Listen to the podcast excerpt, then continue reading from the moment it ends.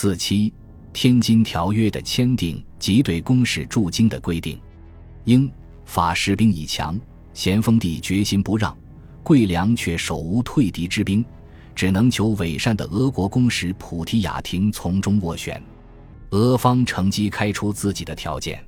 六月十三日，桂良与普提雅廷首先签订了中俄天津条约，而此时清黑龙江将军义山擅自与俄东西伯利亚总督穆拉维约夫安安穆热亮签订爱魂条约。割让黑龙江以北六十万平方公里土地，并将乌苏里江以东四十万平方公里土地划为中俄共管。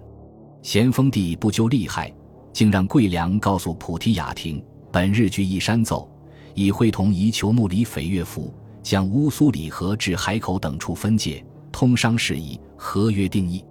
桂良等即可借此一事告知俄求，亮一必早有所闻，为中国与尔国。二百年相好，故能如此优厚。今俄国已准五口通商，又在黑龙江订约，诸事皆定，理应为中国出力，向英、佛二国讲理，度其不情之请，诉了此事，方能对得住中国。由于中俄天津条约给予俄国片面最惠国待遇，俄方的态度恰恰相反，不停地为英法出谋划策，帮助英法向清朝施压。以能原力扩大其利益。六月十八日，桂良又与列维联签订了中美天津条约，并未发兵攻占的俄美两国不费一弹，却最先获利。然这两个条约原文，桂良并没有及时上报朝廷，甚至连大致内容都没有报告。六月十九日，桂良向咸丰帝报告中英条约谈判情况，内地游历，长江通商。他已经初步同意，然宜姓本属犬羊，向来最苦中国藐视，故于日驻京师，以示体面。英方此项的具体要求为：长远驻京，有事乃可随行随走，先行派人看房。明年交换条约时，简派钦差前来，人数为二三十人，费用自理。除攻进要地外，京城任行无阻。文艺会务可与大学士平行。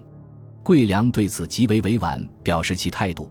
奴才等在此商酌，疫情反复无常，久则更恐别生枝节。倘能善为机密，即有数十亿人在京，尚以防范。且目前不往，暂将兵船退却，使我稍疏一步，再图设法布置，亦尚有措手之时。桂良认为，即便对公使驻京不可容忍，至此军事危局。也不得不虚晃一枪作为缓兵之计。他的这一番劝说并没有打动咸丰帝。咸丰帝针锋相对地提出：英国若坚持公使驻京，那只能按照俄国成立，但能派学生留驻，不能有钦差名目。须改中国衣冠，听中国约束，专令学习技艺，不得语文公使。此为俄国北京教士团模式。就是允许公使进京，也需定义，只能自上海起，由内地北来，由中国派官护送，一切供应俱由中国办通，不必令其自备资府。以后或三年一次，或五年一次来京，不必年年跋涉。此为朝贡形式。咸丰帝此时并不知道，桂良已经签订的中美天津条约。关于公使进京，有着更合国际惯例的规定，绝非是咸丰帝一人如此固执的维系天朝对外体系，毫不体恤前方谈判官员的难处。当桂良御允公使驻京的消息于二十日传到北京，很快泄露，京城官僚闻之大哗。六月二十三日，他们采取联合行动，分头上奏。桂良的女婿，咸丰帝的亲弟公亲王奕欣。后以对外主和著称，倡导了洋务运动。而此日出奏时，要求在谈判中绝不能示弱，并称英方谈判代表李泰国系广东民人，市井无赖之徒，系英方的谋主。让咸丰帝敕令桂良在谈判中待其无理私闹时，立即拿下，或当场正法，或借经治罪，即阻止逆夷之迫。且不斥取其负心纸币，办理当亦着手。御史尹耕云奏：“臣不知进京之后，我皇上以何礼见之？”使竟不出京，又当以合法逐之。扶起皇上为宗社自重。吏部尚书周祖培、刑部尚书赵光、工部尚书徐乃普等十余人联名上奏，提出公使驻京之八害：一、知我举动，寄宿且降；二、建立高楼，亏我恭敬；三、指地营建使馆，拆迁民居衙署；四、观望闭路，无人敢进；五、设馆传教，取我衣冠礼乐；六、民夷杂处，设有斗讼，无从训断；七。包揽商税，任意往来，门禁税收尽废。八、朝鲜、琉球等国由此滋生轻慢之心。他们还特别指出，该一一入京师，则一切政令必多牵制，即欲为生具教训之谋，不可得也。请皇上臣忠独断，绝不准行。天下幸甚。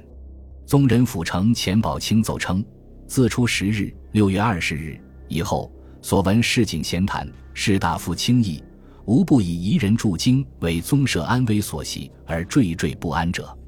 文贵良等于夷人所请，皆先写诏会允准，前用钦差大臣官房付于该矣，然后入奏。今夷人乃兼职驻京，使贵良等不能力持大局，给予罢斥，敕令回京，不准再与夷人变异，应教应府系归僧格林沁督办。前世之者。是为弹劾贵良，内阁侍读学士段晴川奏称：年谷种地，何容此复古之居？万一昼夜变生，萧墙祸福，宗庙社稷之所，岂可与广东比论？他要求拒绝入京，密敕统兵大臣，激励天津民团同时并举。翰林院侍讲许彭寿奏称：京师重地，须以久居，则必将坚筑元雍，暗烈火炮。洋楼则以进而增，不得不听其侵占；丑类则接踵而至，不得不任其蔓延。他要求艰巨，兴兵与战。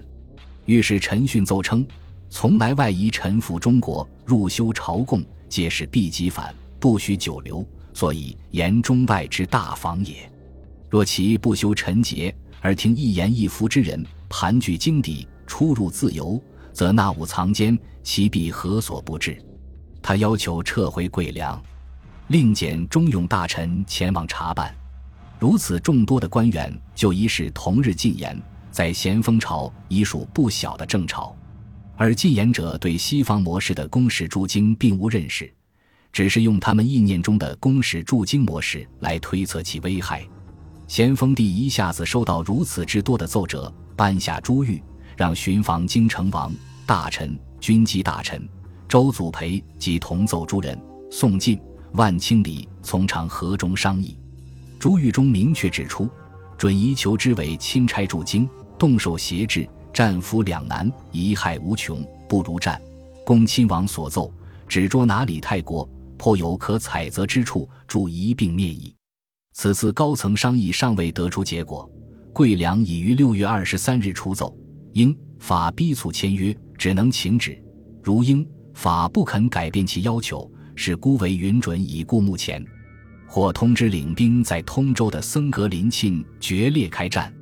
咸丰帝于二十四日收到此折，其回答却极为含糊，既不同意允准，也不同意决裂，只是强调已给英法诸多恩惠。若英国坚持公使驻京，指命桂良告诉对方，我等若擅自允许，太皇帝必将我等从重治罪。先前所许各条，亦只好均归罢矣。除此表面苦肉计外，咸丰帝也准备决裂，令告僧格林沁、谭廷香做好开战之备。桂良于二十五日收到此谕，夏英方也于此日送来条约草案五十六条，不容更改，定于次日签字。两边的夹击使桂良无所措手，他只能请俄。梅使节将允准必治罪的口信带给英法，并托英法使团中帮办笔墨的华人暗中设法，同时通知森格林沁迅速筹备开战。而在二十六日上午给咸丰帝的奏折中，桂良详细报告情况，并写下一段自我辩解却后患极大的话：此时英佛两国合约万不可作为真凭实据，不过假此数旨，暂且退却海口兵船。将来倘欲被蒙气好，只需将奴才等之以办理不善之罪，即可作为废止。咸丰帝当日收到此折，知其势必用武，下旨称：如其事机决裂，桂良等即当设法抽身，万不可倾倒虎口，致伤国体。对于桂良上引完全违反国际条约规则的话，他没有发表评论。从后来的事态发展来看，他是完全听进去了。英国专使额尔金等人见桂良有意退缩，即于二十六日下午三时派人施加压力，表示若不按时签约，立即开战，直入北京。桂良心知开战必败，只能屈服。六月二十六日晚六时，他与额尔金签订了中英天津条约。该约关于公使驻京共有四款。第二款，大清皇帝、大英军逐以存木好不绝。约定照各大邦和好常规，亦可任意交派秉权大员，分以大清、大英两国京师。第三款，大英钦差各等大员及各眷属，可在京师或长期居住，或能随时往来。总后奉本国谕旨遵行。英国自主之邦与中国平等。大英钦差大臣作为代国秉权大员，进大清皇上时，与有碍于国体之礼，是不可行。为大英君主没有派员前往泰西，各与国拜国主之礼，亦拜大清皇上以昭化一肃静。志在京师租赁地基或房屋，作为大臣等员公馆，大清官员亦宜协同相伴。故密夫役亦随其意，毫无阻拦。待大英钦差公馆眷属、随员人等，或有乐礼七苗等情币，该犯由地方官从严承办。第四款。大英钦差大臣并各随员等，皆可任便往来，收发文件、行装囊箱，不得有人擅行起差。由沿海无论何处皆可。宋文专差同大清驿站差使一律保安照料。凡有大英钦差大臣各式费用，皆有英国之礼，与中国无涉。总之，泰西各国于此等大臣相为何一例准，应有优待之处，皆一律行办。第五款。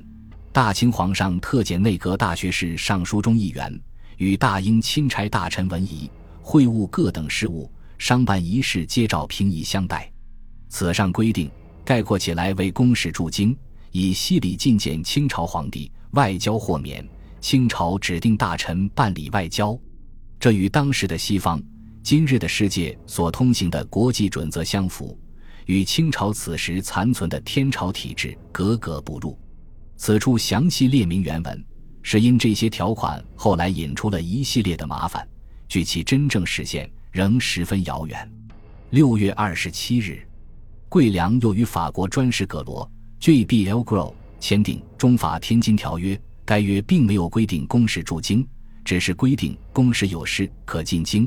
但至此时，此规定已无意义，因为该条款有一条但书：将来假如凡与中国有利章程之国，或派本国钦差公使等进京常驻者，大法国亦能照办。一天前的中英天津条约，给了法国与英国同等的权利。六月二十七日这一天，很可能是桂良一生最难受的一天。他不顾咸丰帝的一再明确旨意，善与英法签订了包括公使驻京内容的条约。为此，他写了一道长篇奏折。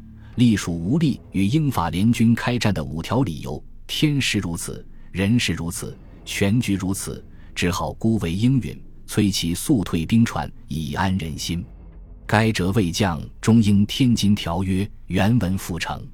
咸丰帝于二十八日收到此折，尚不知条约的具体内容，仅仅根据桂良奏折所提及的条约内容，下旨需与英方另外再定三条，取消公使驻京。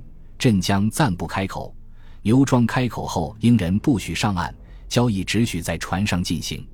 尤其是公使驻京，咸丰帝指示甚详，来时只准带人若干，到京后只准暂住若干时，一切跪拜礼节，细遵中国制度，不得携带眷属。六月二十九日下午，桂良收到另定三条的谕旨，一时慌乱，三十日才上奏，称条约已定，夜经画押。该用官房，不能更改，并称四奴才等回京后面临圣训，再将委曲情节陈明。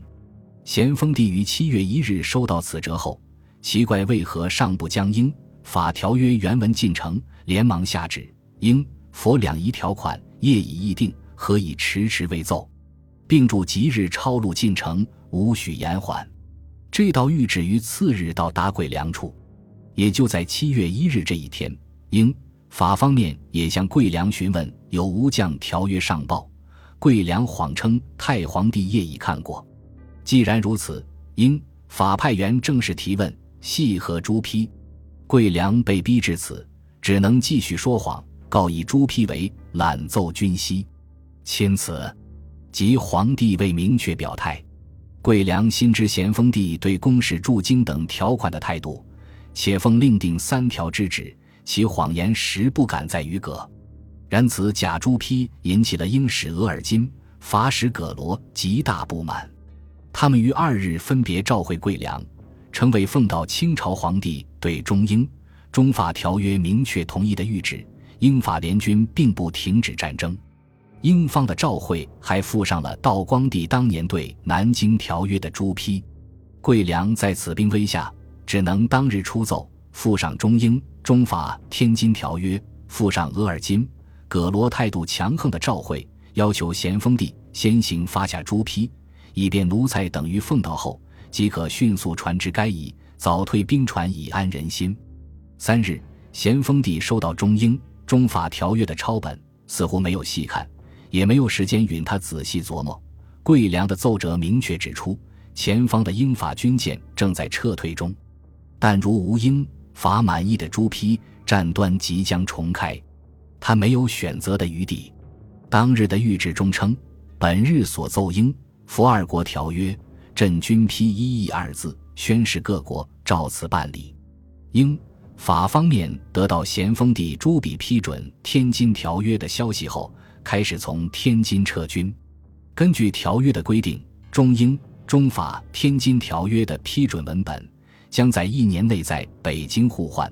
英法方面也宣称，前来换约的公使将常驻北京。本集播放完毕，感谢您的收听，喜欢请订阅加关注，主页有更多精彩内容。